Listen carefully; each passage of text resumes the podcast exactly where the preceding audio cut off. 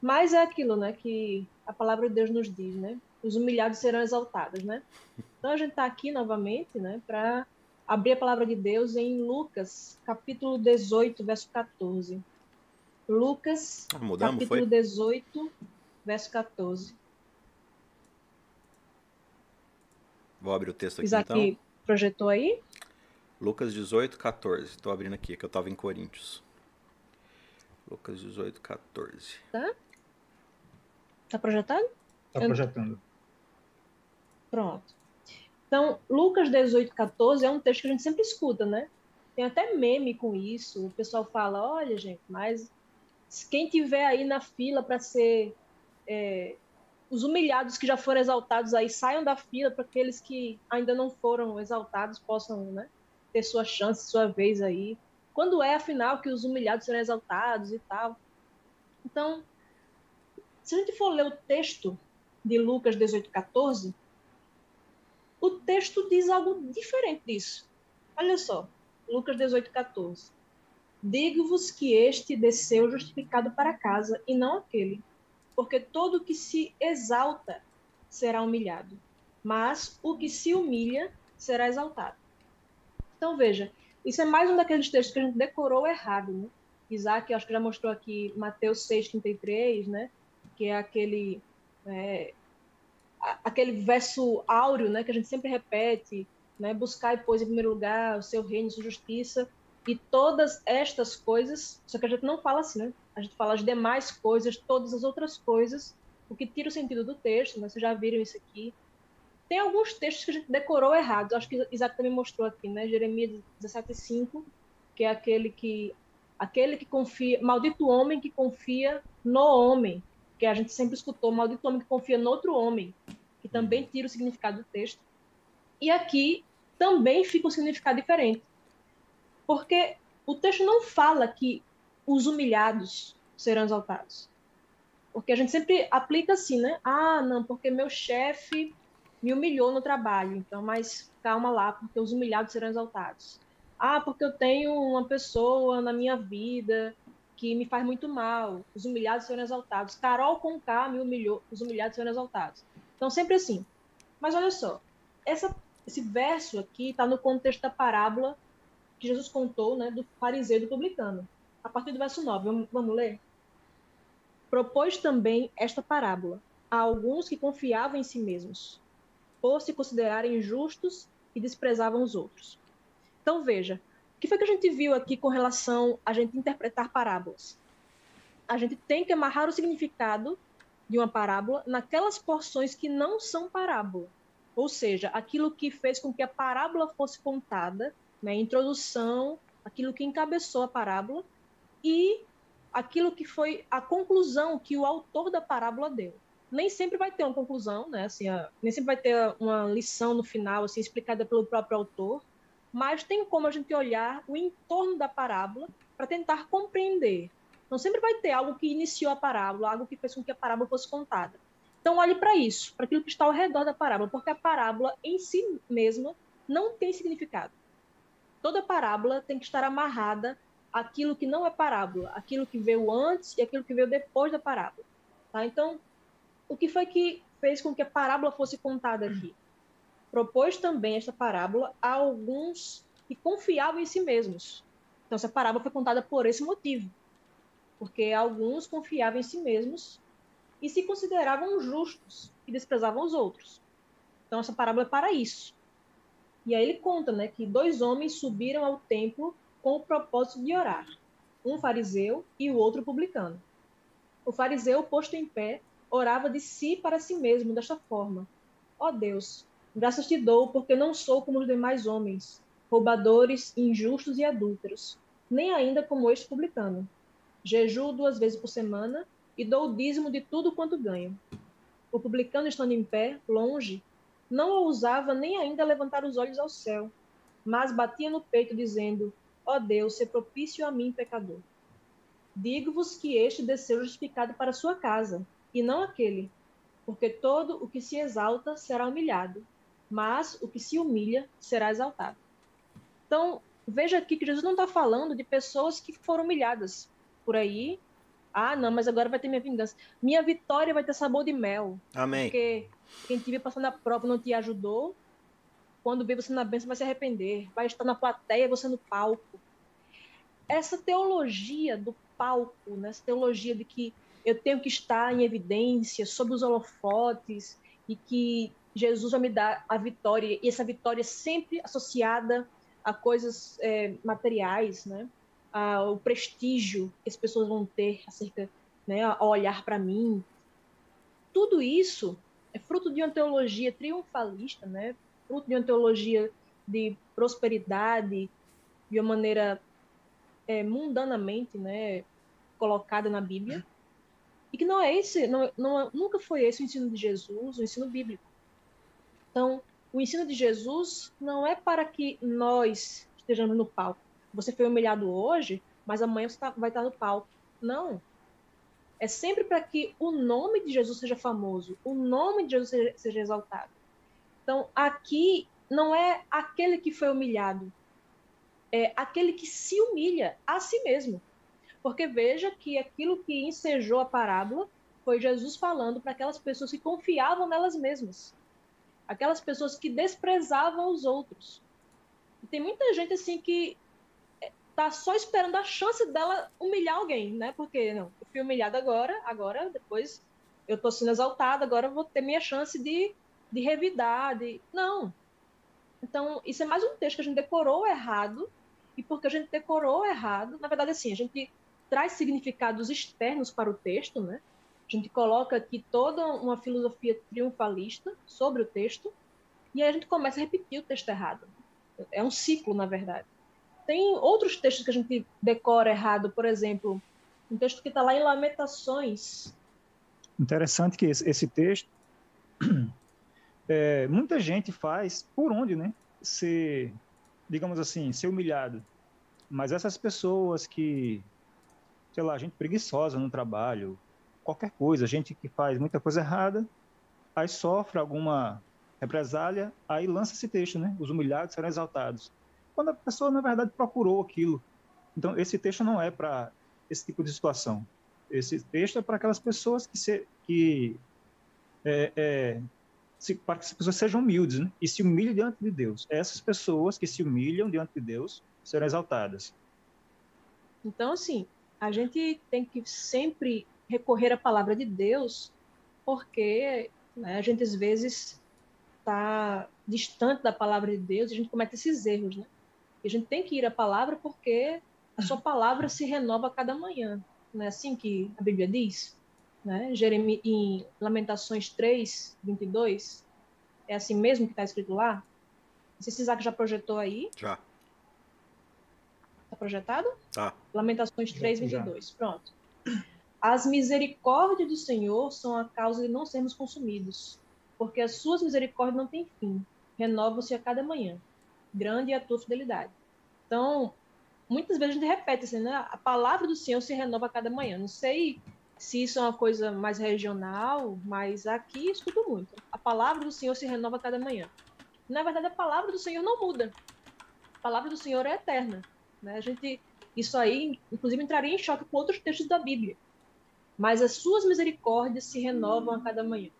Então, pode parecer assim algo um tanto, ah, mas isso aí é, é, bobagem, isso aí não vai tirar tanto significado do texto.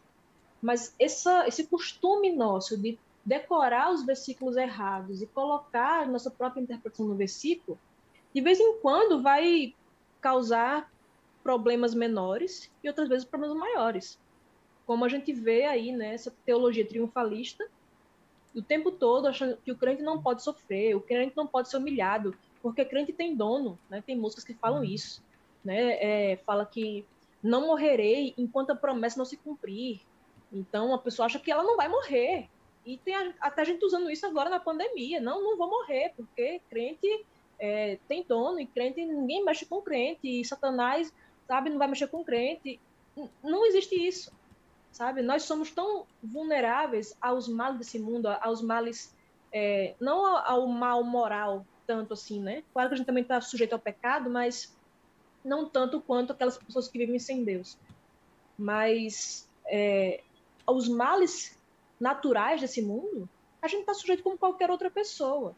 Né? Então, é necessário a gente olhar os textos bíblicos como o Espírito Santo inspirou as pessoas a escreverem os textos. E como eu sempre, sempre digo, né? quando a gente dá um significado que o texto não dá, a gente deixa de trazer o significado que o texto dá. É sempre assim. Então, quando é, isso aqui foi escrito, né? Lamentos de Jeremias foi escrito, teve um propósito aqui. Quando Jesus contou a parábola do fariseu e do publicano, houve um propósito para que a parábola fosse contada. Então, muitas vezes a pessoa não se não se coloca ali entre aquelas pessoas que desprezam os outros, entre aquelas pessoas que confiam em si mesmas. Né? Aquele texto lá mesmo que eu falei agora, de Jeremias 17,5, que fala que é, maldito o homem que confia no homem. E a gente chama de maldito o homem que confia no outro homem. Ou seja, eu não devo confiar nos outros. Em mim, tá tranquilo confiar. Mas é no outro que eu não posso confiar. Não. O texto diz: maldito homem confia no homem. E nós aqui, né, como humanidade, somos todos homens, somos todos seres humanos. E nós não devemos, não devemos confiar em nós, nas capacidades humanas, na inteligência humana, na sabedoria humana. Essa é a questão. Então a gente muitas vezes não se coloca ali no texto como alvo do texto, mas aí quando o texto não está falando nada da gente, né? Tipo, é, Deus prometendo bênçãos a Israel, dizendo que, sei lá, várias coisas, assim, olha, é, nenhuma, nenhuma praga chegará à tua tenda. Aí a pessoa pensa, tá vendo? não vai vir Covid para minha casa, porque nenhuma praga chegará à tua tenda. Algo que era que tinha um contexto ali histórico específico, tudo isso, mas a gente coloca para a gente. Aquilo que a gente deveria colocar para a gente, que é, olha aqui, ó, muitas vezes eu confio em mim mesma, muitas vezes eu desprezo os outros. A gente nunca olha o texto assim, né? É uma visão muito antropocêntrica que a gente tem sempre a gente é o bom, a gente é o fera, né? Os outros que fazem mal a gente, a gente não faz mal a ninguém, né? É sempre assim, todo mundo é tóxico, menos eu. Todo mundo trata mal os outros, menos eu. Então, esse texto aqui que está falando de pessoas que são maltratadas, ele está falando em meu consolo, nunca para me confrontar quando eu maltrato os outros. Né? Então, é sempre importante a gente olhar para a Bíblia assim a gente ler a Bíblia contra a gente mesmo, sabe? E para a gente fazer isso, a gente tem que ler de acordo com o propósito do autor que escreveu o texto. Se eu estou lendo ali Lucas 18, Jesus contando uma parábola, eu tenho que olhar por que Jesus contou essa parábola. Então, Jesus estava falando aqui com quem? Você vê que ele contou essa parábola aí pouco depois que ele havia contado uma outra história. E qual foi essa história? Quem foi que ficou ali é, se sentiu atingido com essa história. Então, você olha todo esse contexto e aí você tira as, as, as aplicações dessa história. Não eu decorar o texto errado e tirar uma aplicação que não tem nada a ver com aquilo ali. Então, não sei se Isaac tem alguma dúvida aí do pessoal, para a gente passar para algum outro texto, se Isaac quer comentar alguma coisa. Tem comentários aí para ler? Vou ler o comentário do pessoal aqui, mas você falou aí do, esse texto se renova a cada manhã, aí, que é o texto que eu trabalhei com o pessoal do, de Malaquias, né? Eu, Senhor, não mudo.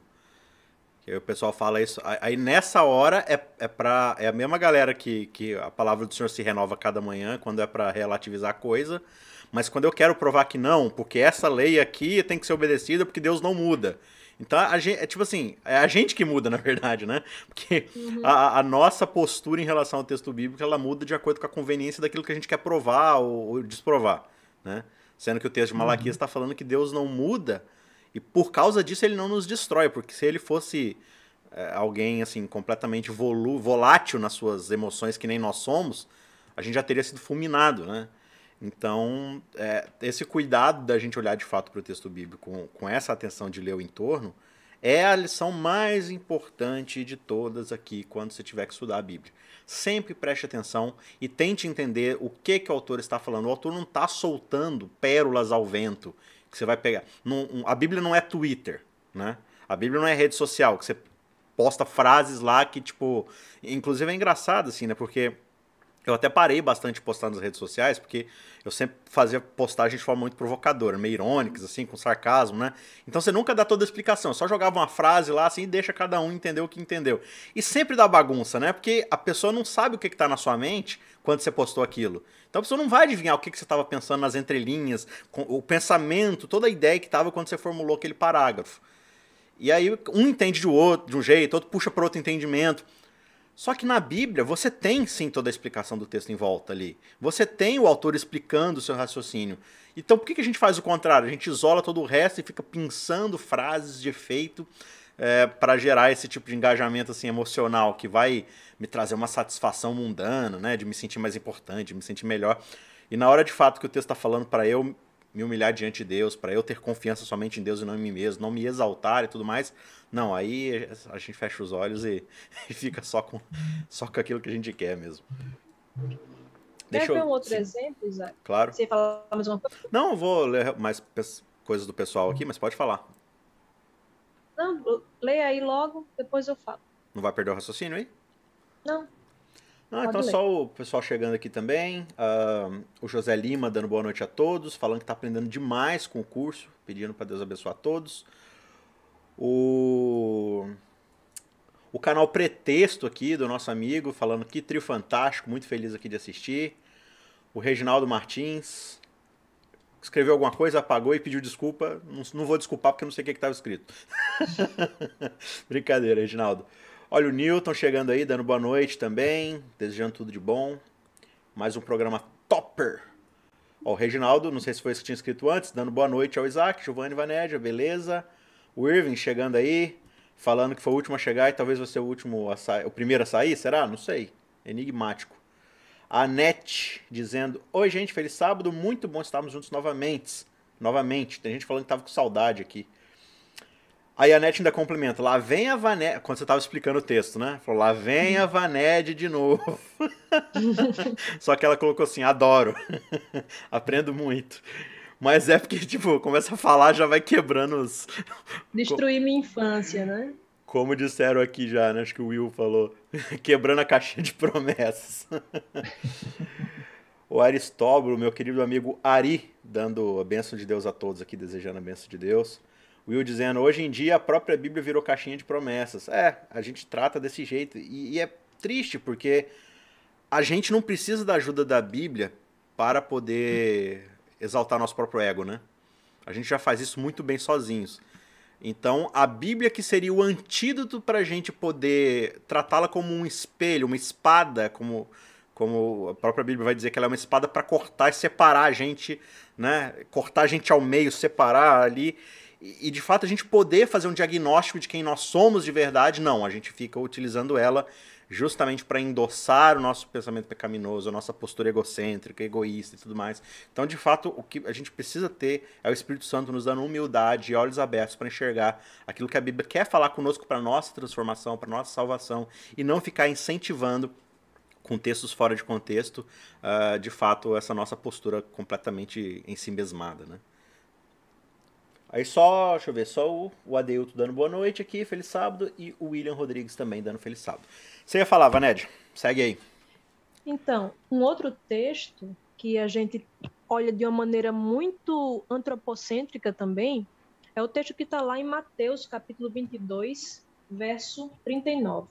Mateus 22, 39. Mateus 22, 39. Deixa eu é um texto aqui. que eu sempre escutei corretamente como está aqui escrito, mas com uma adição que não está aqui. Né? Como se fosse um mandamento implícito. Não sei se já está aí já tá. agulha, Isaac. Uhum. Já está projetado. Pode ir. Você já posso ler, mas é um texto bem curto, uhum. né? que é amarás o teu próximo como a ti mesmo.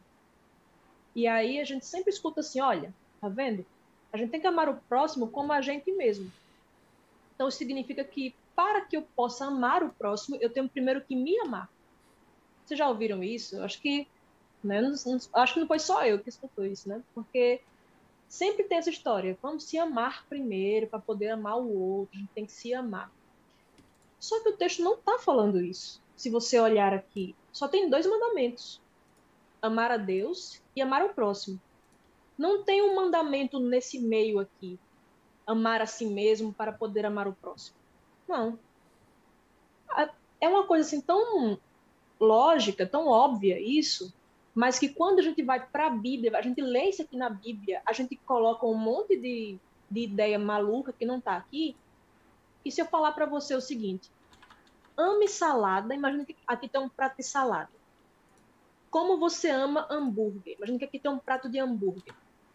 E eu digo, ame salada como você ama hambúrguer. O que, é que você entende?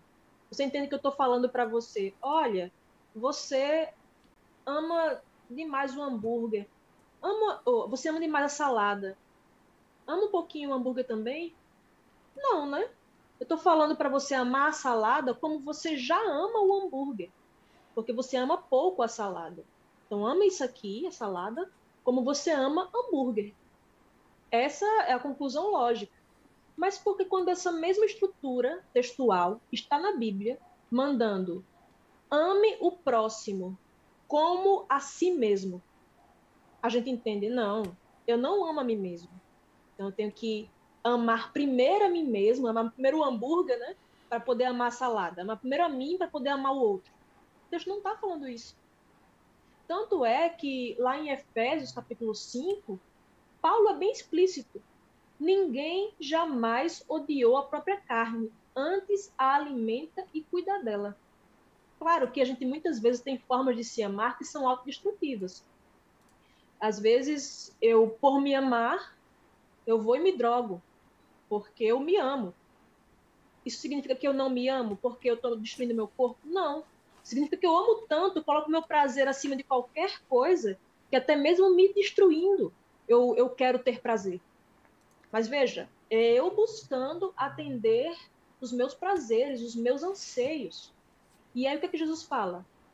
Ame o outro como você já se ama. A mesma aplicação, sabe? A mesma devoção, a mesma criatividade, a mesma energia que você gasta para se amar, para atender às suas necessidades, você vai gastar para atender aquilo que o outro precisa. Então é isso, a gente já se ama, a gente não, não é ruim em se amar, não. Claro que a gente se ama de maneiras deturpadas, né, pelo pecado, mas a gente se ama assim, a gente busca nossos, satisfazer a gente mesmo. Então busque agora isso em direção ao outro, ao próximo.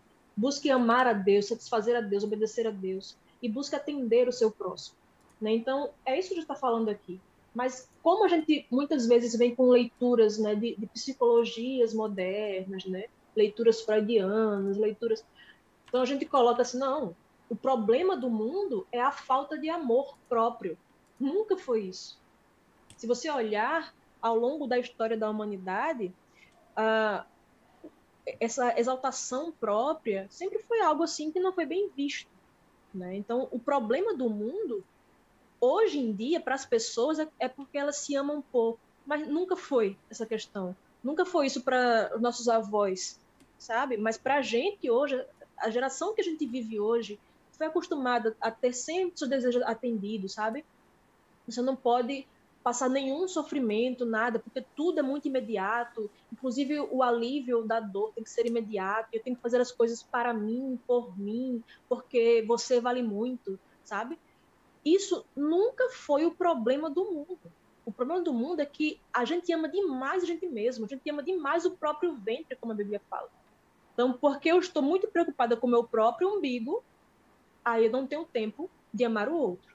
Agora, quando eu coloco Deus em primeiro lugar, aí o próximo vem em seguida, e aí a gente vai colocar todas as coisas nos seus, nos seus devidos locais.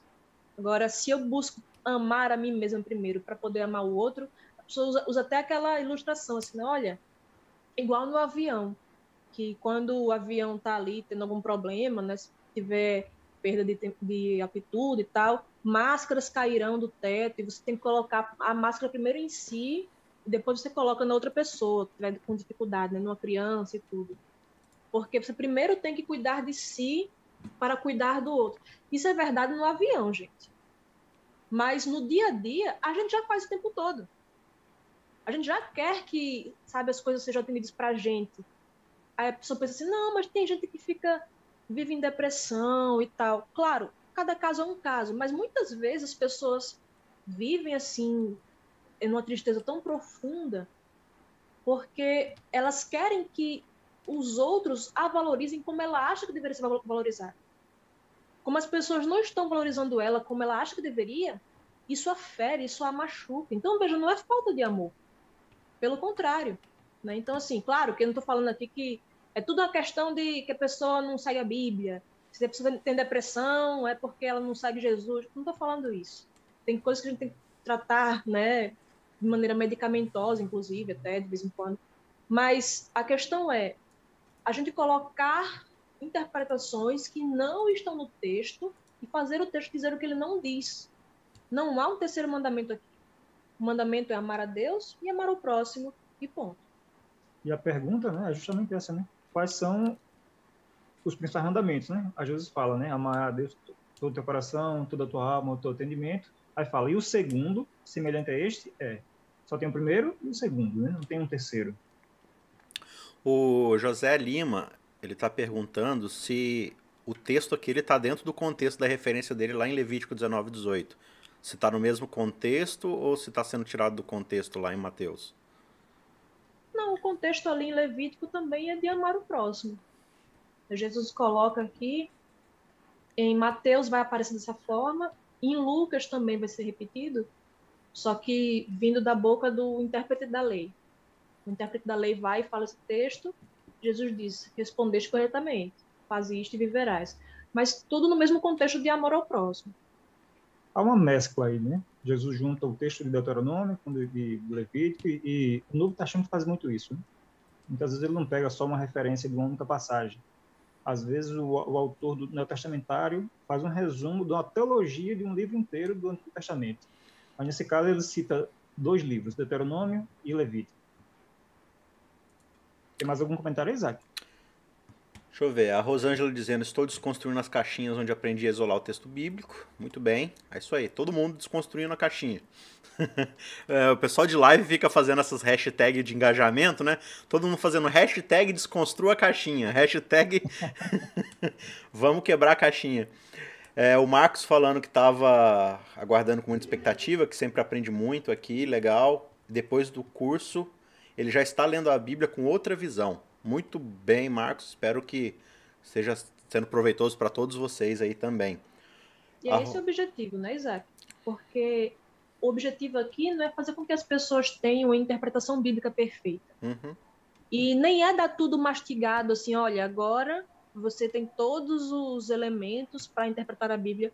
Não, a gente coloca aqui pinceladas para que pelo menos desperte em quem está ouvindo aquilo ali, assim, rapaz, eu não sabia que era assim e agora eu vou ter mais cuidado ao olhar para a Bíblia. Uhum. Se isso foi alcançado, já, já fez muita, já houve muita coisa. Se essa transformação, essa virada de chave foi alcançada na mente de quem está ouvindo, eu mesma me dou satisfeita, sabe? Uhum. Porque a partir daí a pessoa já vai ao olhar a Bíblia com mais cuidado. Peraí, deixa eu ver qual foi a intenção do autor. Se ela tivesse cuidado, é porque é, é, é, até bom você falar nisso, porque assim, é, essas duas lives e aqueles exercícios que eu já tinha feito com o pessoal também, de olhar os textos bíblicos, eu tenho certeza que muitos de vocês estão aprendendo muitas coisas com a teologia que está sendo explicada em cima desses textos, né? Obviamente, porque a gente sempre entendeu errado e tal.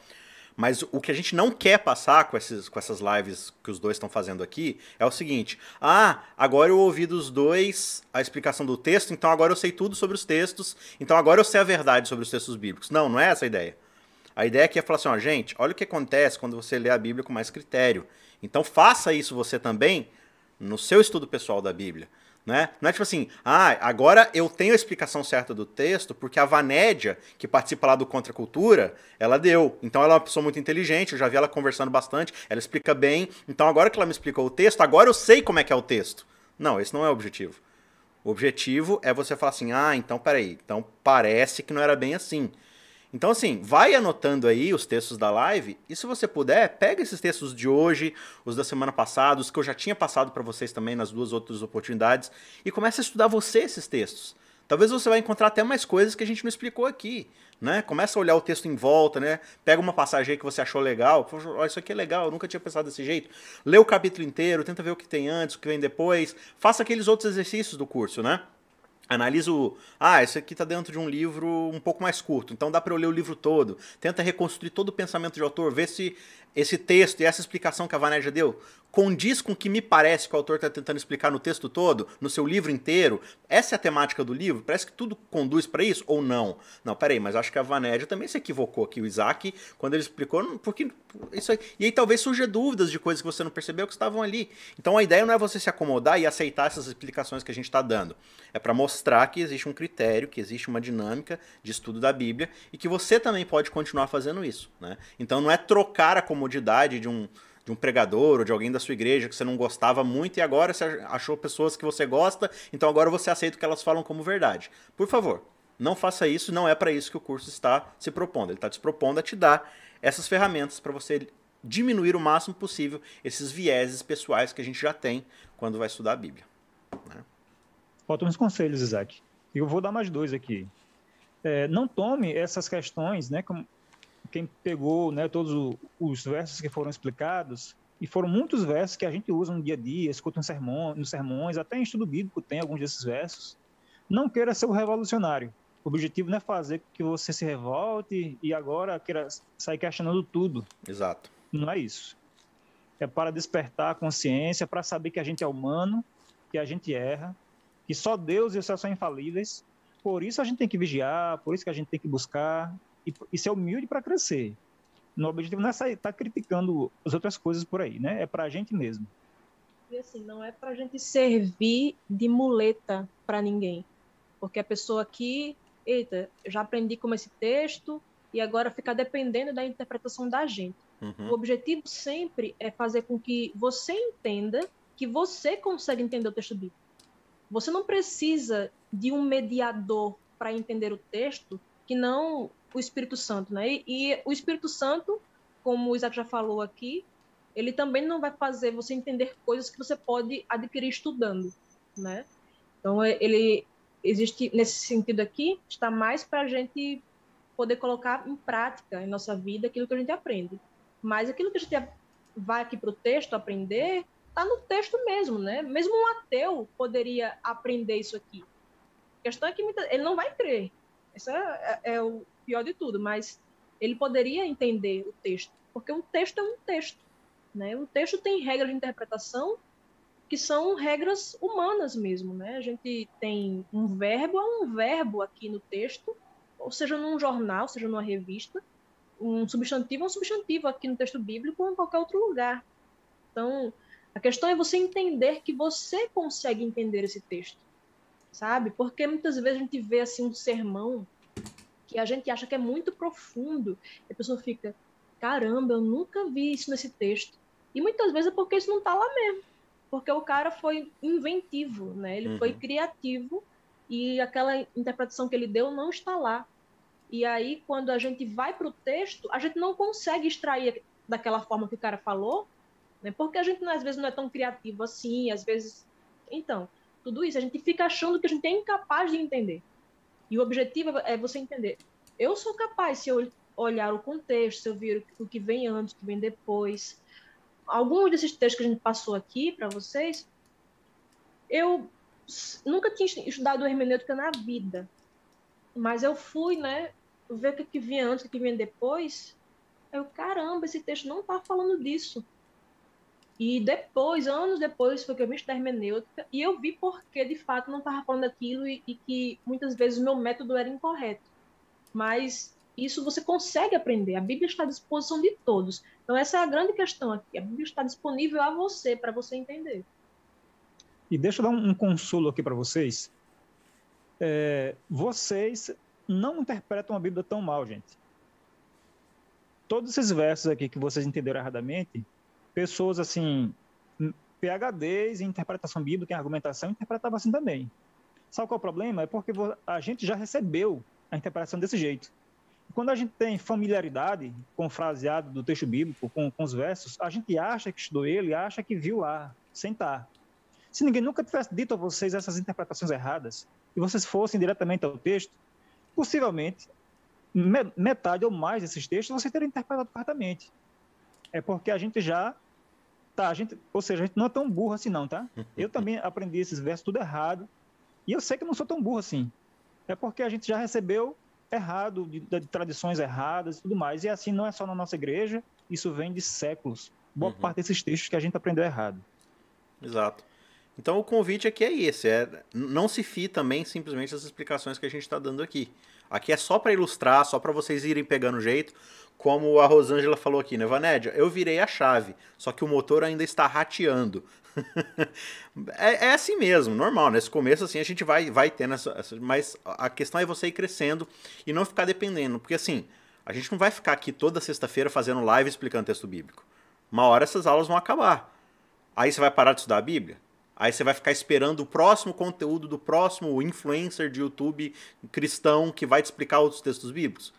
Tá, você pode consumir sim conteúdo cristão, mas o objetivo é que você tenha as ferramentas para que você possa desenvolver a comunhão pessoal com a palavra de Deus. Beleza? Deixa eu ler mais alguns comentários aqui. Uh, a Rosângela falando: Eu vi o amor ao próximo como a mim mesmo, pelo próximo ser merecedor da mesma misericórdia de Deus. Eu acho que outros, outros pontos da Bíblia te permitem pensar dessa forma, sim. Né? Mas a ideia ali é que Jesus está resumindo toda a ideia do mandamento em, dois pontos principais que o Antigo Testamento já resumiu, né? Então a ideia ali não, você não vê no Antigo Testamento nenhum nenhum cerimonial, nenhuma lei, nenhum mandamento lá falando assim, olha, eu sou o Senhor teu Deus que te tirou da terra do Egito, tenha amor próprio. Ame mais a si mesmo, tenha autoestima elevada, né? Não se considere alguém. Não, pelo contrário, né? Então, é, é, é justamente o problema é que a gente, desde o Éden, isso, gente, é colocar o eu em primeiro lugar. Né? E aí quando a gente... gente... Oi? Sim. Pode falar. Não, não, então. Aí quando a gente vê um texto que fala assim, não, é, você tem que amar mais o outro. Aí a gente fala assim, é, mas eu. A gente não quer largar o osso do amor próprio. Né? Uhum. O problema da gente não é muitas vezes de autoestima. A gente às vezes se estima muito bem, né? mas é um problema de autoimagem. A gente entender que nós somos imagem de Deus e que por sermos imagem de Deus, mas uma imagem maculada pelo pecado, pela queda, a gente vai ter muitos pontos a melhorar, mas a gente guarda resquícios da imagem de Deus também. Então, às vezes, de vez em quando, a gente se autodeprecia também. E isso também é uma forma de você negligenciar aquilo que de bom Deus colocou em você. Então, às vezes você acha que não, não tem capacidade para fazer alguma coisa, não é porque você não se ama, é porque tem um problema de autoimagem aí. Tem um problema de você crer que Deus dá capacidade a você. Então é um, é um problema de crença também em Deus, sabe? De você achar que você é mais sábio do que Deus. Ah, Deus me deu o dom de, de fazer determinada coisa, mas eu não sou tão boa assim, não. Deus não sabia muito bem o que estava fazendo quando me criou. Isso também é um problema. Mas não é porque você não se ama. Não, é porque você se ama tanto que você queria até ser melhor do que Deus é, fez com que você fosse. Né? Então, tem essas questões. As pessoas se inferiorizam, principalmente quando se comparam a outras pessoas. Se inferiorizar, como a Vané já falou, não é se, não se amar. É você achar que queria ser mais inteligente, que queria tal, mas só o fato de você querer ser mais inteligente, ou ser mais bonito, ou ter mais dinheiro, é porque você quer satisfazer, você se ama, né? Você quer algo melhor para você, isso mostra que você se ama, né? É, vamos ver mais um texto, Isaac? Vamos. Só, só ver aqui, acho que tem mais uns três comentários. É... Will falando, esse tipo de amor que aprendemos errado é um amor narcisista, que ama não só pelo simples fato de amar, mas para chamar a atenção dos outros para si mesmo. Isso aí. O Marcos André falando, quando alguém diz, você precisa se amar mais, eu respondo, mais? O Irving Exatamente. dizendo, assim como muitas vezes lemos a Bíblia com a ótica da psicologia moderna, muitas vezes também tentamos buscar evidências científicas modernas no texto bíblico e dizemos o que o autor não queria dizer. É o problema do, do, do óculos do anacronismo. Uhum. E o Marconi dizendo que está gostando bastante. Beleza, próximo texto, qual que é? 2 Coríntios, capítulo 5, versículo 7. Muito bem. Antes de você colocar na tela aí, eu queria só fazer mais um comentário sobre essa questão de que o mal do mundo não é falta de amor próprio. Estava lendo um livro recentemente que disse que foram feitas pesquisas, um psicólogo, um psiquiatra, não lembro agora o nome dele, em, é, em presídios. E pesquisa sobre autoestima, essas coisas todas. E o cara constatou que eles não têm. Os caras que estão lá presos, né, que estão lá. O Theodore Dalrymple? Sei lá, ser, em tese, vítimas da sociedade. Oi? É o Theodore Dalrymple? Não, não, não. É, foi um, falando sobre ah, o tá. Evangelho. Tá. tá. E o cara mostrou que, com as pesquisas que as pessoas fazem por aí para testar sua autoestima, nenhum deles, ou sei lá, muito poucos, tinham uma, uma, uma imagem ruim de si mesmo. Eles achavam que tinham direito de fazer aquilo, achavam que tinham feito certo mesmo. E achava que merecia roubar aquele negócio, achava... Eles não, eles não se achavam inferiores. Então eles não tinham problema, segundo os testes né, que as pessoas costumam fazer, os psicólogos, de, de, não tinham, eles não tinham problemas com sua autoimagem. É, 2 Coríntios, capítulo 5, versículo 7, diz assim, Visto que andamos por fé e não pelo que vemos. Eu não sei vocês, mas eu já vi muito esse texto, as pessoas falando nas seguintes situações, né, que você está com ou dificuldade na vida, em que as pessoas falam, ah, rapaz, ó, tá com problemas, não esquenta, porque nós não andamos pela vista, andamos pela fé. Ou então, se você está é, é, doente ou, ou, querendo ganhar alguma coisa, se você está buscando crescimento material, por exemplo, aí as pessoas jogam esse texto. Rapaz, você está andando muito pela vista, tem que andar por fé. Eu não sei vocês, mas assim eu, eu vi muito isso. Mas vamos ler aqui do versículo 6 a 8, na Almeida Revista Atualizada diz assim: Abre aqui, por favor. Tá bom. Temos, portanto, sempre bom ânimo, sabendo que, enquanto no corpo, estamos ausentes do Senhor, visto que andamos por fé e não pelo que vemos. Entretanto, estamos em plena confiança, preferindo deixar o corpo e habitar com o Senhor em todo o contexto aqui, vocês podem fazer isso em casa. É um pouco complexo, né? Porque alguns usam para falar de imortalidade da alma, mas a gente não vai tocar nesse assunto. Mas Paulo vai falar o tempo inteiro de, de que preferia estar com Cristo, que queria estar, né, ir para o céu um e tudo mais. Microfone. Afasta um pouco o microfone. Aí. Obrigado. É, e assim, né, as pessoas pegam, quando, quando chegam nesse texto aqui, visto que andamos por fé e não pelo que vemos, usam dessa forma, mas na verdade é o oposto do que Paulo quer dizer. Porque, veja, qual é a primeira palavra do versículo 8? Entretanto, depois de eu ter falado que nós andamos por fé e não pelo que vemos, foi logo depois de eu ter dito que estamos está ausente do Senhor, porque está aqui ainda nesse corpo caído. Então, ausente do Senhor, a única forma de você ter contato com Ele é pela fé. Né? Se, claro, a gente deve ser grato pela, por, ter, por, por esse dom da fé, por a gente poder ter contato com Deus dessa forma mas é um mal necessário, porque Paulo fala, né? Entretanto, estamos em plena consciência que o que, é que ele prefere? Preferindo deixar o corpo e habitar com o Senhor. A gente anda por fé aqui agora porque a gente não pode estar na presença de Deus. A gente não pode estar lá. Quando a gente estiver lá no céu, a, a, a andar por fé não vai ser mais necessário. E, e, é uma forma inferior, na verdade, de ter relacionamento com Deus. O ideal, segundo Paulo coloca aqui, eu, queria, eu, eu não queria estar ausente do Senhor, precisando se relacionar com Ele pela fé. Ele queria estar lá, na presença do próprio Senhor. Então, o versículo 7 aqui seria um parêntese. Então, ele coloca né, que estaria ausente do Senhor, né, aí, visto, e é uma explicação, né? Visto que andamos por, por fé e não pelo que vemos, entretanto, ou seja, essa adversativa aqui, em algumas versões, eu acho que alguém pode não estar usando a, a meio da revista atualizada, vai estar como sendo um, um, é, um, um, um é. E, e confiamos. Eu acho que não é, essa palavra pode ser traduzida dessa forma, a palavra grega original mas pelo contexto aqui, não é o mais adequado. O, entretanto, aqui, como a maior parte dos usos que Paulo faz dessa palavra nas cartas de, de Coríntios, usa como adversativa, mas, porém, entretanto, todavia, seria o mais correto, mostrando que, que ele de fato preferia não estar tá andando por fé, preferia estar na presença do Senhor. Ele diz: Olha, nós andamos por fé e não por vista, mas eu não queria andar por fé, eu queria ver o Senhor. Né? Então, não é no sentido de que você, gente, olha, vamos ter mais fé. Não é nesse sentido que Paulo está falando. Paulo está falando, seria tão bom que a gente não precisasse da fé para poder se relacionar com Deus. Seria tão bom que Deus estivesse com a gente face a face, para a gente ver o próprio Senhor, em vez de ter fé de, de que Ele existe, que Ele está conosco. Se a gente visse Ele na frente da gente, seria tão melhor. É isso que Paulo está falando. É é como se fosse um lamento, na verdade, né? Ele está lamentando que a gente aqui nesse mundo ainda precisa ter fé para se relacionar com Deus e não se relacionar com Ele face a face. É o que ele fala lá em 1 Coríntios 13, né? Que ele diz que permanecem a fé, a esperança e o amor, mas de todos esses dons o maior é o amor.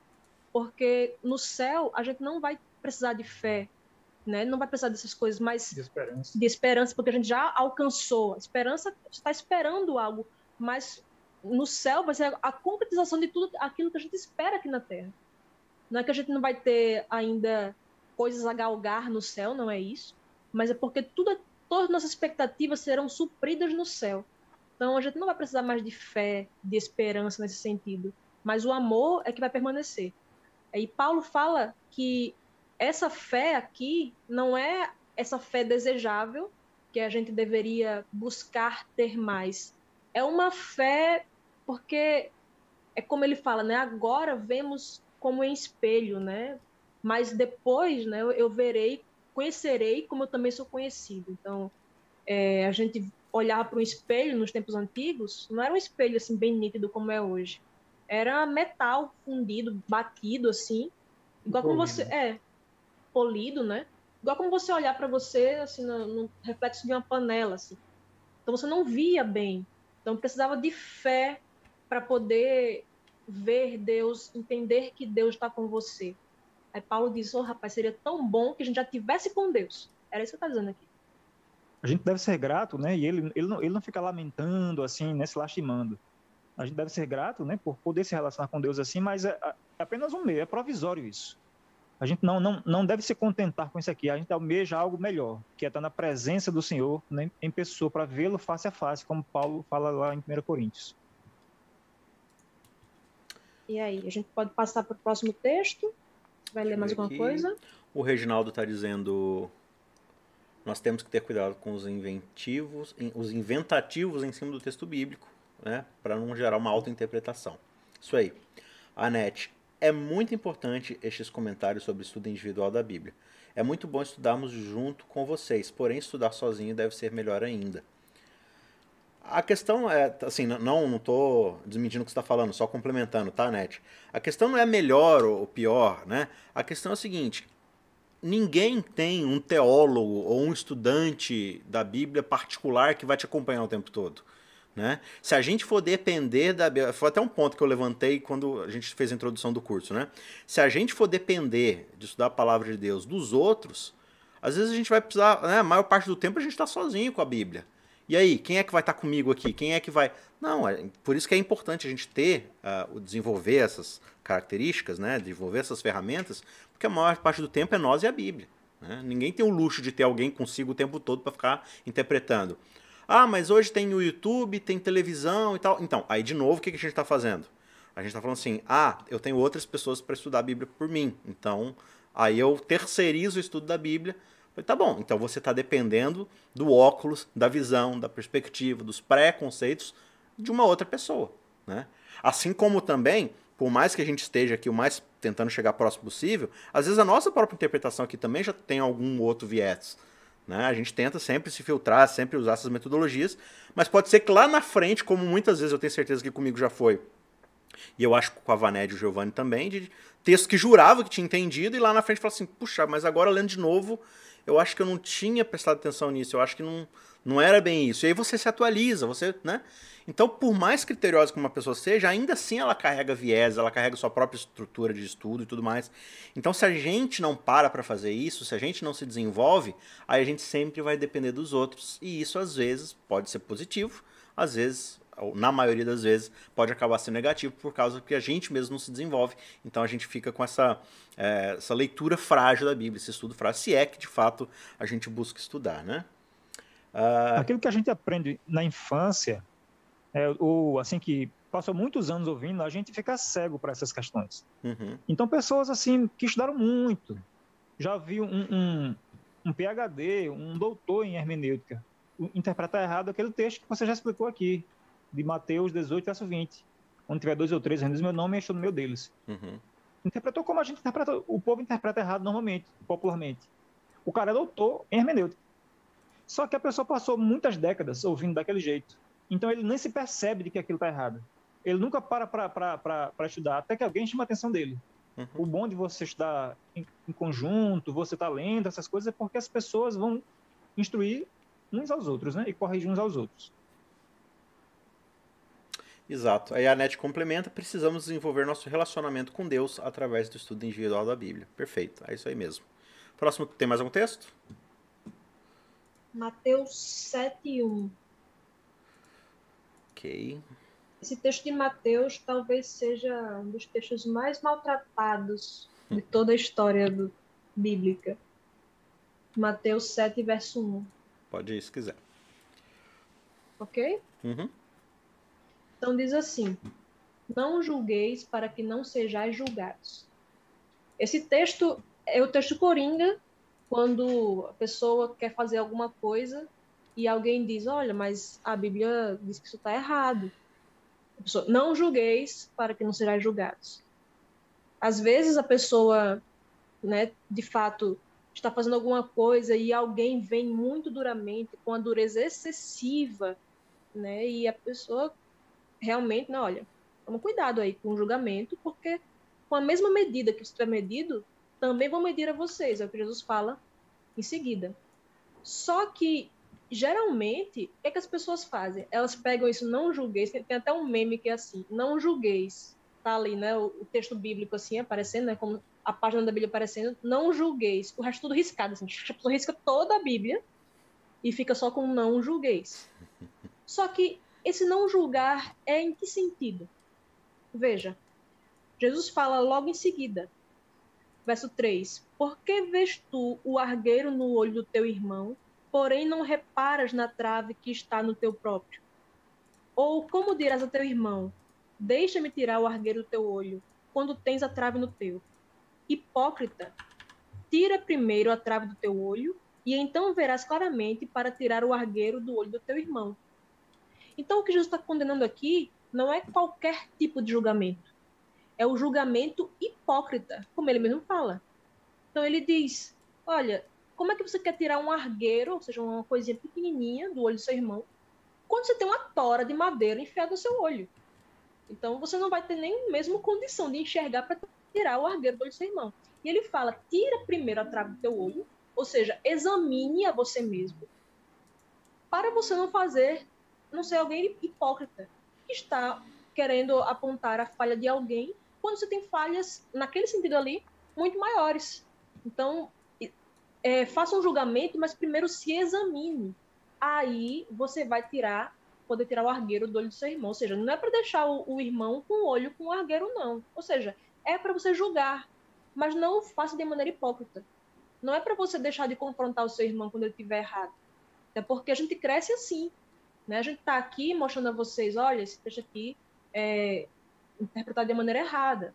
A gente está confrontando os erros de vocês, como a gente também tem os nossos erros confrontados. Isso é importante, é assim que a gente cresce. Mas a questão é a gente não fazer isso de maneira hipócrita. Outra coisa seria pegar e dizer assim: você não sabe nada. Olha só como você interpreta aqui errado, sendo que eu, até ontem, interpretava aquele mesmo texto de maneira errada. Isso é um julgamento hipócrita. Então, não posso julgar dessa forma. Eu tenho que ter é, a mesma misericórdia com vocês que Deus teve para comigo. Deus teve paciência misericórdia e eu fui aprendendo aos poucos. Então eu tenho, eu tenho que estender essa paciência, essa misericórdia a vocês que estão conhecendo isso agora. Então, o julgamento hipócrita é o que é condenado aqui. Tanto é que no verso 6, Jesus fala: Não deis aos cães o que é santo, nem lanceis ante os porcos as vossas pérolas, para que não as pisem com os pés e voltando se vos dilacerem. Então, como é que eu sei quem é aqui Jesus chama de, de cães e de porcos? Claro que ele não está falando de animais mesmo, de cães e, e porcos. Ele está falando, tá fazendo aqui uma, uma ilustração, uma metáfora, para dizer, olha, tem pessoas que não vão valorizar as verdades que vocês valorizam. Então não gaste tempo com elas. Então, quem são essas pessoas aqui que estão agindo como cães e porcos? Para eu saber isso, eu tenho que julgar essas pessoas. Tem que saber quem está se comportando assim para eu não desprezar as verdades valiosas da palavra de Deus com pessoas que é, só fazem é, zombar da palavra de Deus e que não estão nem aí. Então, para isso, tenho que fazer um julgamento. Aqui também Jesus fala no verso 15: Acautelai-vos dos falsos profetas, que vos apresentam disfarçados em ovelhas, mas por dentro são lobos roubadores. Então, como é que eu vou saber quem é falso profeta e quem não é? Julgando o que é que essas pessoas dizem, né, suas atitudes, se as suas palavras levam a gente à, à Bíblia ou nos afastam da Bíblia. Jesus fala aqui no verso 16: Pelos seus frutos o conhecereis. Colhe-se porventura uvas dos espinheiros ou figo dos abrolhos? Assim, toda árvore boa produz bom fruto, porém, a árvore má produz maus frutos. Então, a gente vai ter que olhar qual é o fruto na vida dessa pessoa. Então, vou ter que julgar essa pessoa para saber isso. Então, é aquilo que Jesus fala lá em João, capítulo 7, verso 24. Ele fala assim: olha, não julgueis conforme a aparência, mas segundo a reta justiça. Você não julgar de maneira hipócrita, não julgar também de uma maneira superficial, conforme a aparência. Mas ele fala, tem um mandamento ali: julgue conforme a reta justiça. Julgue de maneira justa, mas julgue. Então, esse texto coringa que as pessoas muitas vezes usam para impedir que tenham seus, seus erros apontados é um, é um suicídio. Porque se as pessoas não me falam os meus erros, como é que eu vou poder me corrigir? Ou seja, essa pessoa, veja, mais uma vez, se achar demais, sabe? Achar, achar de si mesma aquilo que está além. Porque ela acha que ela, ela é tão autossuficiente que ela não precisa de ninguém. Para isso que Jesus nos manda estar em igreja, nos manda congregar. Porque eu não estou vendo o argueiro no meu olho, mas o meu irmão vê. Aí ele vai me ajudar a tirar esse argueiro. Mas primeiro ele tem que tirar a trave do olho dele. E mesmo assim, né, que a gente é, muitas vezes deixa de lado assim repreensões, porque quem é você para falar isso? A gente sempre né, escuta isso. Quem é você para falar isso? não importa que seja a pessoa. Isso é até uma falácia, falácia ad hominem. Uhum. Você olhar para a pessoa que está dizendo e dali descredibilizar o argumento dela. Não, a pessoa pode ser quem for. Pode ser o diabo falando, sabe? É, quando Jesus, quando Paulo e Silas estavam andando e tinha uma mulher falando, olha, esses aqui são servos de Deus Altíssimo. Uma mulher, uma menina endemoniada, né? Era o demônio falando, mas estava correto. Paulo e Silas não deixavam de ser servos do Altíssimo porque era o demônio falando, não. Jesus, quando chegou para expulsar é, um demônio, aí o demônio falou: O que queres conosco antes, antes do tempo? Tá? Chama ele lá de filho de Deus e tudo. Jesus continuava sendo aquilo, tudo que eles falaram, mesmo que os demônios que tinham falado. Então, essa questão de você dizer, não julgue, porque, sabe, eu não quero que ninguém me repreenda, não, quem é você para me repreender? Isso aí é a, o velho, sabe, a velha doença da justificação pelas obras, da justiça própria. Você tem que ter mérito para poder vir falar comigo, porque senão quem é você para falar comigo? Não. Você é membro do corpo de Cristo, você é meu irmão em Cristo e você pode e deve falar comigo quando eu estou em erro. Então não use texto para você se tolher de crescer. Isso é, sabe, a gente faz muito isso e Jesus, na verdade, está nos chamando ao crescimento por meio do nosso irmão. Quando nosso irmão julga nossos erros, nós, nós estamos com algum erro na nossa vida, nós temos ali a oportunidade de crescer com isso. Está na moda o povo falar hoje que não, não deve aceitar conselho de ninguém. Né? Sim. Quando a provérbios, essa teologia é completamente oposta que fala os provérbios. Né? Que o sábio, ele aceita conselho, que ele aceita repreensão, que ele ouve a gente só fala muito assim, ah, quem é você para falar isso quando, sei lá, Giovanni e eu, a gente é casada há mais de 10 anos. E aí vem algum amigo nosso solteiro para dizer que a gente tá agindo errado em alguma coisa no nosso casamento. Aí eu digo assim, não julgueis, porque você é solteiro. Quem é você para dizer isso de mim? Para dizer isso comigo? Não importa. Peraí, eu tenho que julgar o argumento. O argumento dele está correto? Então, não importa se ele é solteiro, casado há 50 anos, casado há dois anos, sabe? Não importa. É, o argumento está correto, então, essa questão da gente se acostumar sempre com esse negócio, não julgar, isso faz com que a gente fique atrofiado, sabe? A gente fique sempre mimado Ninguém pode me confrontar. E se ela me confrontar, eu tenho que ver quem é que está falando aquilo para ver se ela tem o direito de me confrontar. A gente fica sempre a vida toda como meninos. Meninos birrentos que não aguentam ser confrontados nunca. Uhum. Imagina, né? Aí chega o falso mestre ali, vestido de ovelha, começa a falar um monte de lorota, começa a ensinar coisa errada. Aí você chega lá e fala assim: irmão, isso aqui tá errado, porque a Bíblia diz. Então, você não pode julgar. Não pode me julgar. Você tem que deixar eu aqui falando besteira. Você tem que deixar eu aqui tratando os outros mal. Mas, irmão, isso é feio. Você não pode fazer isso. Né? Não sei o que lá. Não me julgue, não me julgue. Não, ninguém, ninguém, em nada a gente faz isso, né? Então não é. Eu duvido ela dizer isso se essa pessoa estivesse lá na frente falando que, sei lá, dizendo assim, rapaz, tu é um estuprador ou tu é um ladrão. E alguém fala, rapaz, você tá errado, você tá mentindo. Aí alguém diz, não, não, não julgue. Se fosse com ela, eu duvido ela falar isso. Pois é. E é uma, é uma questão assim, né? Porque a pessoa fala, não julgue. Sempre que alguém, assim, digamos, na internet, fala alguma coisa com relação à atitude de alguém, aí chega alguém embaixo comentando, não julgueis. Você já orou por esse irmão em vez de julgar? Ué, mas a pessoa que está comentando aquilo ali, não julgueis, vai orar pelo irmão, ela também, em vez de, de orar, ela tá lá comentando na internet, não julgueis. Então, até isso também, isso é hipócrita. É justamente isso que Jesus condena ali no, no texto. O julgamento hipócrita. Ela tá mandando o outro parar de julgar, mas ela não parou de julgar e foi orar. Ela foi julgar lá na internet. É, porque quando ela manda o outro parar de julgar, ela está errando o que a pessoa está fazendo. Então, você já está julgando a pessoa, né? Pois é, então ela está sendo hipócrita ali, porque ela diz que o outro não pode, mas ela pode. Como assim? Né? Então, veja, mais uma vez, a gente se colocar no centro, a gente achar que é a gente que pode fazer, o outro não, o outro pode fazer, mas não pode comigo. Né? Então, tudo isso, é, essas interpretações infantis do, dos textos infantilizam a gente. Uhum. O, Cléo está dizendo: quando eu era católica, a minha comunidade não tinha o um jornalzinho para acompanhar as leituras da missa.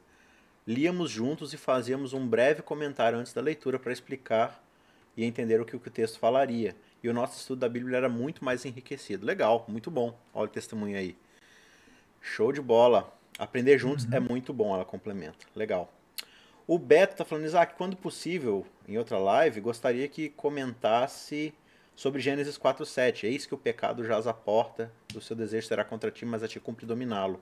Dominar o quê? O desejo de pecar, o pecado está em que porta, ou nada disso, já ouvi comentário totalmente diferente quanto ao escrito original. Beleza, a gente pode falar assim.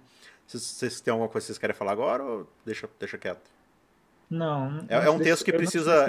É, é, um texto que precisa, de fato, assim. É, eu tenho até uma explicação na minha cabeça aqui, mas não é bom dá-la, porque aí eu posso falar coisas sem critério, né? é um texto que, que precisa estudar um pouco mais, Beto. Então, vou, vou anotar aí sua sugestão e a gente trata ele em outros lugares. Uma coisa que é interessante, Isaac, é que às vezes as pessoas acham assim, não, vocês estudam a Bíblia, vocês estudam teologia, então qualquer texto, eu não estou falando que é o caso da pessoa que perguntou, mas a pessoa acha assim, qualquer texto que jogar assim para a pessoa, você tem que responder de bate pronto, porque ela conhece muito. Uhum. Mas justamente quando você vê uma pessoa assim, achando que ela pode responder qualquer texto de qualquer forma assim, é porque ela conhece muito pouco. Porque quando a gente conhece alguma coisa, a gente sabe, uma, pelo menos alguma noção da imensidão de coisas que a gente não conhece. Então a gente vai ter esse cuidado. Uma vez a gente foi chamado para pregar na igreja, assim, numa cidade, e aí se juntou os jovens assim no final, né? Fizeram aquela rodinha assim e ficaram perguntando coisas.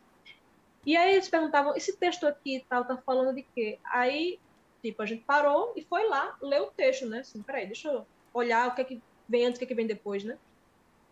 Tipo, eu percebi que teve jovem lá que não gostou. Teve um jovem lá até que fez assim, cri, cri, cri, e saiu, sabe? Porque ele achava que uhum. não é tão, tão legal, sabe? Quando você... Ele, a pessoa quer muitas vezes um showman, sabe? Para ficar assim, lançando textos e mais textos decorados e tal.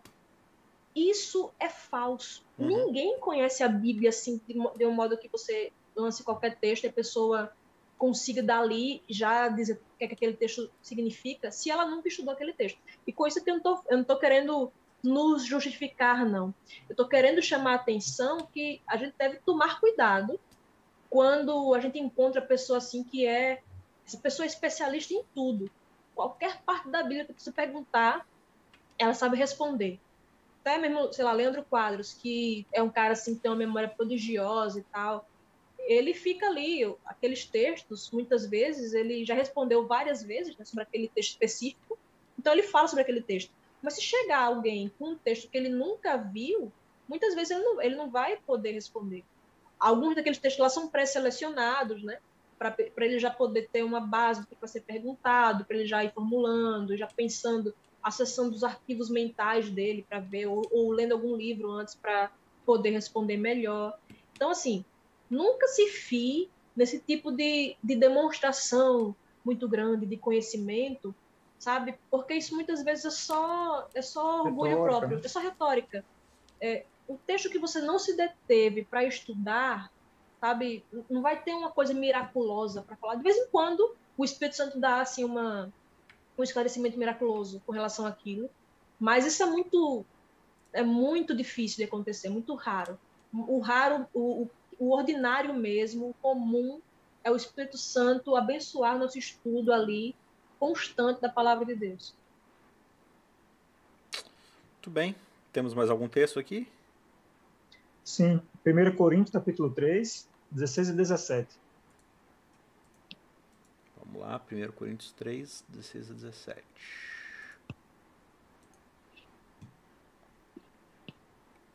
Tá na tela? Tá na tela. Tá. Diz assim: Não sabeis que sois santuário de Deus e que o Espírito de Deus habita em vós? Se alguém destruir o santuário de Deus, Deus o destruirá. Porque o santuário de Deus, que sois vós, é sagrado. É, eu tenho certeza que quem é aqui há, há um mês, pelo menos, já ouviu esse texto ser usado para falar que se refere a como sendo em nós individualmente somos o templo do Espírito Santo e que aplica-se esse texto para falar que a gente deve cuidar do nosso corpo físico com relação à alimentação, principalmente a alimentação e principalmente a carne, né? Tem muitas outras coisas que servem para a nossa saúde, mas geralmente o foco é isso. Não sei se todos viram isso, mas eu acredito que sim. Mas será que realmente esse texto fala disso? Vamos ler o, o contexto, do início do capítulo 3, até lá, diz assim: Eu, porém, irmãos, não vos pude falar como espirituais, e sim como carnais, como crianças em Cristo. Por quê? Leite vos dê beber, não vos dê alimento sólido, porque ainda não podeis suportá-lo. Nem ainda podeis, nem agora podeis, porque ainda sois carnais. Porquanto, havendo entre vós ciúmes e contendas, não é assim que sois carnais e andais segundo o homem? Quando, pois, alguém diz, eu sou de Pedro, e outro, eu de Apolo, não é evidente que andais segundo os homens? Quem é Apolo? E quem é Paulo? Servos por meio de quem crestes, e isto conforme o Senhor concedeu a cada um. Eu plantei, Apolo regou, mas o crescimento veio de Deus. De modo que nem o que planta é alguma coisa, nem o que rega, mas Deus que dá o crescimento. Ora, o que planta e o que rega são um, e cada um receberá o seu galardão segundo o seu próprio trabalho porque de Deus somos cooperadores, lavoura de Deus. É difícil de Deus, sois vós. Segundo a graça que me foi dada, lancei o fundamento como prudente construtor, e outro edifica sobre ele. Porém, cada um veja como edifica, porque ninguém pode lançar outro fundamento além do que foi posto, o qual é Jesus Cristo. Ele fala dessa questão de lançar outro fundamento, é como se Paulo, ou Apolo, ou Pedro fosse o fundamento, né? Por isso fala, né? Eu sou de Paulo, eu sou de Apolo, como se eles fossem fundamento, e não Cristo. Contudo, se alguém edifica sobre o fundamento que é o. É, se, se o que alguém edifica sobre o fundamento é ouro, prata, pedras preciosas, madeira, feno, palha, manifesta se tornará a obra de cada um, pois o dia a demonstrará. Porque está sendo revelada pelo fogo e qual seja a obra de cada um, o próprio fogo provará. Se permanecer a obra de alguém sobre o fundamento, o que sobre o fundamento edificou, esse receberá galardão. Se a obra de alguém se queimar, sofrerá ele dano, mas esse mesmo será salvo, todavia, como que através do fogo. Não sabeis que sois santuário de Deus e que o Espírito de Deus habita em vós? Se alguém destruir o santuário de Deus, Deus destruirá. Porque o santuário de Deus, que sois vós, é sagrado. Nesse contexto, irmãos, Paulo aplicou esse, esse texto de, do, do, corpo, do templo como sendo destruir o corpo, corpo como sendo o templo, a questão de alimentação, a saúde física, foi o quê? Várias coisas a gente precisa esclarecer nesse texto. Primeiro, Paulo vai mostrar aqui o que estava acontecendo nessa. Quando Paulo escreveu a carta de 1 Coríntios, o que estava havendo lá? Se você ver desde o capítulo 1, Paulo vai falar que, ele estava, que havia contendas e divisões entre eles. Desde o capítulo 1. A gente não vai ler, não, porque já tá, a hora está avançada, mas fica para fim de casa para vocês começarem a, a, se exercitar um pouquinho mais. Claro, vocês já se exercitam, né? mas para aumentar um pouco mais. É, estava havendo divisões e Paulo repete aqui no capítulo 3 algo que ele já trata desde o capítulo 1. Divisões na igreja. Por isso a igreja era carnal, ele chama de carnal, diz que é criança e não, não podia suportar leite. E ele fala que as, que, que, que a, as pessoas, no versículo 9, são edifício de Deus. Ou seja, é, é, um, é um prédio. E chama as pessoas de templo. Você, muitas vezes, eu escuto as pessoas falarem assim, ó, oh, é, eu sou a igreja. Muitas, principalmente, não todos, eu já, inclusive falava isso, mas muita, muitos desigrejados, que são aquelas pessoas que acham que não precisam frequentar uma igreja, congregar numa comunidade, costumam dizer isso. Eu sou igreja, eu não preciso estar numa congregação. Só que o texto bíblico não trata dessa forma, como a, a, você individualmente sendo igreja. Quando a gente sempre costuma dar o exemplo da família. É, fala assim, ó, eu a família não é a, a casa, não é as paredes. A família são as pessoas. Mas eu sozinho não sou a família. Família é mais de uma pessoa, é uma comunidade. Da mesma forma, a igreja realmente não são as paredes do templo, as pedras, as portas, não é isso. Mas são as pessoas, não é uma pessoa individualmente. A Bíblia o tempo inteiro fala do, da, daqueles que servem a Deus como um corpo cada um servindo com suas funções que dadas pelo Espírito Santo. Isso está muito claro lá em 1 Coríntios capítulo 14. Por isso que Paulo vai tratar nesse, nessa carta enfaticamente dessa questão da unidade do corpo. Nesse capítulo, vai falar no capítulo 14, capítulo 12, capítulo 13. Posso dizer assim, eu sou igreja, mas não eu sozinha. Então, nós somos igreja. É isso que Paulo está tratando aqui. Exato. E quando Paulo fala aqui que nós somos santuário de Deus, aqui no capítulo 3, ele está falando a comunidade. E o que era que possivelmente, potencialmente, poderia destruir aquela comunidade, destruir aquela unidade? Era o quê? Justamente as divisões, as rixas que havia entre eles. Nada no texto é mencionado como sendo potencialmente divisor ali, ou que possa destruir o templo de Deus. O que realmente destrói ali, nesse capítulo, é aquelas pessoas que queriam partidarismo, sectarismo, cada um querendo um fundamento diferente. Um queria Paulo, outro queria Apolo, outro queria Pedro, e assim havendo divisões e discórdia entre eles. Isso estava destruindo. Então, destruir o santuário de Deus ali eram as discórdias, as divisões entre as pessoas. Percebam, aqui não é mencionado questões alimentares ou saúde física embora a gente, como adventista, a gente sabe que a gente deve procurar cuidar do nosso corpo, que Deus, né, ele nos salvou e Deus é Senhor de tudo, né? Não é só Senhor do nosso espírito, né? Mas Senhor do nosso corpo. Então, tudo que a gente faz, tudo que a gente é, pertence a Deus e a gente deve cuidar bem, inclusive nosso corpo. Mas nesse texto aqui, o foco não é esse. O, Paulo, o que Paulo menciona que pode destruir o santuário de Deus são as divisões entre o povo de Deus. E essas pessoas que fazem isso serão destruídas. Então, assim, voltando àquela frase que Isaac falou, que é uma frase que a gente costuma falar sempre. Sempre que a gente deixa, que a gente fala do texto, aquilo que não, que ele não diz, a gente deixa de dizer o que ele diz. Então, assim, tem muitas pessoas na igreja que causam problemas desde que entra na igreja. Divisões, faz confusão por cargo, faz confusão por mil e uma coisa. Por causa de música, por causa de iluminação, por causa de banco, qualquer coisa que está fazendo confusão. E fofoca. Essas pessoas não, não são tratadas usando-se esse texto, dizendo que essas pessoas, se continuarem assim, se não se arrependerem, serão destruídas. Mas é dessas pessoas que esse texto fala. Como, só que como a gente aprendeu a usar esse verso, esses dois versos, para que o que ele não diz, que é sobre a alimentação, a gente deixa de dizer aquilo que ele de fato diz, que é falar dessas pessoas que causam problema na igreja. Problemas a ponto de causar divisões. Essas pessoas precisam ser advertidas com a dureza que Paulo trata aqui. Se elas não se arrependerem e não pararem de causar problemas lá, serão destruídas por Deus.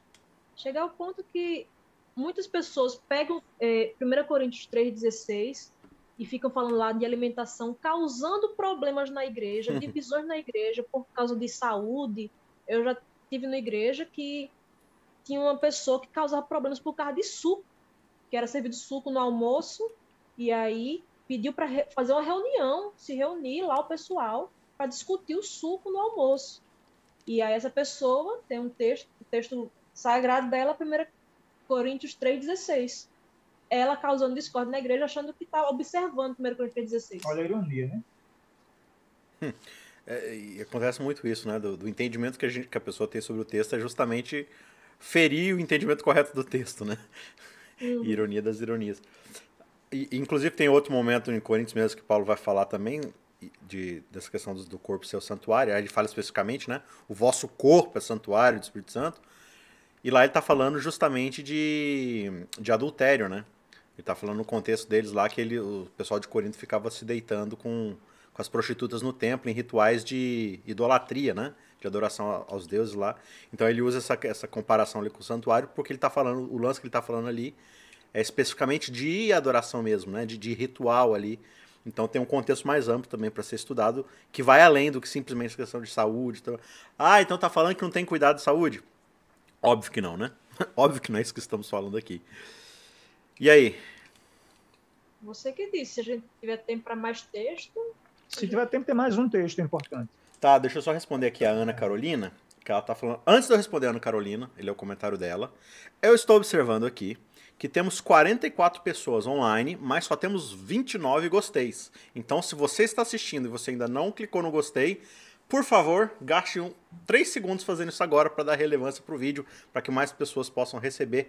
Como o Lid Quintal, que acabou de chegar, mas ele não assistiu, vai assistir amanhã, porque ele estava participando do programa de jejum e oração, lá da Igreja Adventista de São Paulo. Muito bem. Ana Carolina está dizendo o seguinte, eu não estou vendo, gente, eu não estou vendo o, gostei aumentando. Por favor, vamos agilizar esse negócio aí. Vamos lá. A Ana Carolina diz o seguinte: Mateus 6, a partir do verso 1, diz sobre a religião que começa no coração, que é diferente de comportamento. Se puderem me ajudar a distinguir, o que Jesus está propondo nesse verso? Legal, se você ler essa sessão do capítulo 6, ô Ana Carolina, você vai perceber que Jesus ele está explicando para o pessoal, ele começa o Sermão do Monte lá no capítulo 5, né? É, falando da diferença de uma religiosidade de show é, e, e, quebrando certos paradigmas sobre o que era o entendimento da religiosidade na época lá dos fariseus, na época de Jesus, né? Então ele começa a falar, não, os mansos de espírito, os, os puros de coração que verão a Deus, né, e tal, os, os, os que choram e tudo mais. Ele começa a quebrar vários paradigmas ali. E no capítulo 6, você vai perceber, se você ler todo o capítulo, que ele está falando para o pessoal tomar cuidado com a religião dos fariseus, porque ela é uma religião totalmente voltada para o showbiz, ou seja, para performance externa. É interessante que lá no capítulo 7, que os dois já comentaram aqui, fala-se sobre o julgamento, né? Por que, que Jesus está falando de julgamento lá, dentre tudo que ele está falando? Porque ele passa o capítulo 6 todo falando de pessoas que elas performam religiosidade com aparências externas, porque o medo que elas têm de ser julgados é da população que as observa. Elas querem ser julgadas positivamente por as pessoas que estão em volta, para olhar e falar assim: "Nossa, como é que esses líderes religiosos, eles são, né, totalmente espirituais, porque veja, eu sempre vejo ele dando esmola, o rosto deles está sempre abatido porque eles estão sem comer, né? Olha como é que eles oram bonito, porque eles estão sempre orando alto nas praças públicas, declamando orações". Jesus está falando assim: "Gente, isso só serve para você ganhar like na rede social da Judéia. Não serve para você conquistar o favor divino nem nada. Isso é só performance. Né? Então, o que ele está falando aqui é cuidado com essa religiosidade que não está preocupada em ter um relacionamento com Deus, está preocupado em conquistar likes no meio da sociedade. Então, a gente só não pode confundir quando se fala assim, ah, essa religião começa no coração, porque aí na nossa concepção de coração é mais aquela coisa do sentimentalismo, né? Então, não, a verdadeira religião é aquilo que está no meu coração, é aquilo que eu sinto em relação a Deus, ao que aí você está com outro problema, né? Porque aí, de fato, o coração do homem é enganoso e leva a gente a perspectivas erradas. O que ele está falando aqui é: o que verdadeiramente vai importar para Deus são as intenções e as inclinações do nosso coração. Então, de nada adianta, por exemplo, eu ficar orando em praça pública e dando esmola se eu faço isso só para aparecer, só para ganhar esse tipo de, de mérito diante das pessoas, sendo que com Deus mesmo, de verdade, no meu coração, não tem essa inclinação para buscá-lo, para de fato ser amigo dele, me relacionar com ele, né? Então a coisa tem que partir de fato do nosso coração, porque Deus ele vai avaliar o nosso coração, de fato, as nossas verdadeiras intenções. Os homens só conseguem ver o que está aparentando externamente mas Deus ele de fato está vendo quais são as nossas intenções, o que de fato está acontecendo dentro do nosso coração. Então só não fazer essa confusão de que ah, coração é esse sentimento que eu tenho, ah, dentro do meu coração eu acho que Deus é assim, eu acho que Jesus não faria isso, não faria aquilo. Esse tipo de religiosidade é uma religiosidade romancista, voltada de novo para o nosso próprio ego, né? Não é disso que Jesus está falando. Ele está falando simplesmente para você não se voltar para uma religiosidade dos fariseus, que é uma religiosidade performática, de palco, que só quer ganhar like. Beleza? Vocês querem comentar alguma coisa aí? Se não, podem puxar o próximo texto. Então vamos lá para Josué, capítulo 1, verso 3. A gente ia trazer outro texto aqui, mas aquela explicação que a gente ia trazer é mais longa. Então esse, a gente pegou esse texto aqui que é mais curtinho, para a gente poder explicar, não cansar o pessoal, né? O pessoal vai estar na programação amanhã na igreja e tudo. Então, Josué 1,3. Pode ir. Não pode ler? Uhum. Pode. Pronto. Diz assim: Todo lugar que pisar a planta do vosso pé, vou-lo tenho dado, como eu prometi a Moisés. Tem até uma música que fala, né? Onde eu pisar a planta do, dos meus pés, bendito será e tal. E vai falando várias coisas assim. Quando a gente vai ver, no contexto, é só ler abaixo desde o deserto e o Líbano até o grande rio, o rio Eufrates, toda a terra dos heteus e até ao mar grande, para o poente do sol, será o vosso limite. Então, aqui no texto mesmo, ele está dando uma restrição geográfica. Olha, é, até o rio tal, até ali, tal, tal. Todo esse lugar, ele estava falando que era uma extensão muito grande, apenas. E aí, esse, todo lugar que pisar a planta dos pés, nesse sentido, né? porque era muito grande a extensão, mas ele dá os limites disso aí. E veja, não é um local aqui, né? Não é tipo aqui em João Pessoa, em São Paulo ali, o bairro tal. Não é isso. Era uma região específica ali da, do Oriente Médio que Deus tinha prometido para aquele povo. Não, veja que tinha, tinha limites geográficos e esses limites não estão aqui onde a gente está andando. Né? Então, por nenhum aspecto a gente pode usar esse texto aqui para falar, não, todo lugar que, que, eu pisar a planta dos meus pés será meu, eu vou go governar, eu vou dominar. Primeiro, isso é aquela teologia que a gente falou, triunfalista, e, e sempre colocando o homem no centro, sempre me colocando no centro, sempre dizendo, não, eu vou conquistar, eu vou vencer, eu vou ter isso, eu vou ter aquilo, e sempre conquistar e vencer nos moldes do mundo, né? Eu ouvi até gente falando que teve disputas assim em cidades e tal, em famílias, porque não, a pessoa usava isso aqui, não, onde eu pisar a planta dos meus pés, aqui vai ser meu, então esse terreno aqui é meu, sabe? Mas veja que um verso abaixo, era questão de ler um verso abaixo. A pessoa já entenderia que não é assim a, a explicação. Então, assim, isso para a gente salientar a importância do cuidado.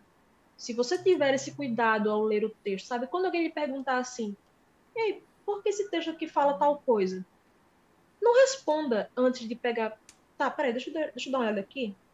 Lá, lê um pouquinho antes, lê um pouquinho depois. Não tem esse afã, sabe? Toda essa, essa coisa de, não, deixa eu dar uma resposta aqui rápida para mostrar que eu sei muito da Bíblia. Não, isso é uma forma desrespeitosa de tratar o texto quando a gente tem respeito para contexto, a gente vai ler o que está ali escrito, sabe? Você não faz isso com uma mensagem de WhatsApp que um amigo seu manda. Você não lê só a segunda e terceira linha e vocês não entendi a mensagem. Não, você vai ler a mensagem toda. Às vezes, um, algumas mensagens antes, algumas depois, para você entender melhor. Né? Então, com a Bíblia, muito mais a gente deveria ter esse cuidado. Porque quando a gente pega e coloca assim, né, as nossas ideias no texto, a gente se priva de ouvir Deus falar. Deus fala hoje por meio da sua palavra. A pessoa pensa assim, não, mas é porque o Espírito Santo, eu, eu me deixo guiar pelo Espírito Santo, então não vou para esse negócio de estudar, não. Mas Deus fala por meio do Espírito Santo usando a palavra. É para isso que, que, o Espírito Santo vem. É, o Espírito Santo inspirou a palavra. Né? Isso, exatamente. Então, a gente desprezar o estudo da palavra é desprezar o próprio Deus, o próprio Espírito Santo. Você não pode dizer assim, eu digo assim pro meu marido, ah, não, eu amo você, mas eu odeio o que você fala, eu não escuto nada do que você diz, sabe? Eu não posso separar a pessoa da sua palavra, assim, eu não posso separar Deus da sua palavra, o Espírito Santo da palavra. E aí, para a gente ter uma compreensão da palavra, muitas vezes a gente tem que estudar. E veja que, às vezes, é um, é um estudo assim simples, é um estudo que está nosso, nosso alcance. Era só a gente, às vezes, se despir de preconceitos, se despir de ideias preconcebidas e olhar o texto, e ler o texto de uma maneira mais detida, mais cuidadosa. E aí a gente vê que as palavras de Deus para nós são muito mais maravilhosas do que as nossas, nossas próprias palavras, a nossa própria sabedoria. Então tem muitos textos assim, que a gente usou aqui, né? E a pessoa fica, rapaz, eu achava esse texto tão bom para consolar alguém, né? sei lá, texto que a gente usa muito, né? Filipenses 4:13, para consolar a pessoa se que ela vai conseguir tal coisa, ela vai conquistar tal coisa, né? Porque tudo posso naquele que me fortalece. Mas veja, é isso eu achar que eu sou mais sábio do que Deus, que eu posso confortar as pessoas, consolar as pessoas com as minhas palavras, com a minha sabedoria. Eu achar que a palavra de Deus é insuficiente. Então, quando eu creio que a palavra de Deus é suficiente, então, nada melhor do que consolar a pessoa com a intenção que o Espírito Santo teve ao inspirar aquele autor a escrever. Então, eu vou na intenção do autor, vou buscar ali entender isso e passar isso para a pessoa. Sabe? Isso consola muito mais, isso é mais, muito mais maravilhoso. As minhas palavras não têm poder de dar vida. As minhas palavras não têm poder, elas podem consolar aqui no momento, mas a palavra de Deus aqui é eterna. A palavra de Deus aqui de fato tem poder. A palavra de Deus que traz vida, não as minhas palavras. Né? Então, assim, se a gente entender isso e a gente já tiver esse cuidado, já é muita coisa. Tem pessoas que costumam pensar que não, rapaz, eu não, eu não preciso estudar assim, não. Eu gosto de um, algo mais humilde, mais simples. E não liga para o, pensamento do autor, para né, aquilo que realmente Deus quis colocar. Mas veja, quando a gente despreza aquilo que Deus colocou, a gente está achando que a nossa ideia é melhor do que que Deus colocou. Não há nada de humilde nisso. É o oposto de humildade. É muita petulância. Eu achar que as minhas ideias, a minha sabedoria, por mais inteligente que eu seja, é mais importante do que aquilo que o texto bíblico diz. Exato. Muito bem, gente. Obrigado a todos vocês aí que ficaram com a gente. A gente teve bastante gente hoje participando. Na semana que vem, a gente retoma então. Eu tô pensando em, já que a gente ficou quase um mês aí sem, sem ter aula, né? Desde o último módulo, acho que eu vou fazer um aulão de recapitulação aí dos módulos anteriores. E aí a gente retoma as duas últimas aulas que faltam. E depois a gente vai para as dúvidas e coisas extras aí. Beleza? Obrigado aí a todos vocês. Uma boa noite a todos. Um ótimo sábado. Tá? Fiquem com Deus. Um abraço e até semana que vem. Tchau, tchau. Tchau, tchau.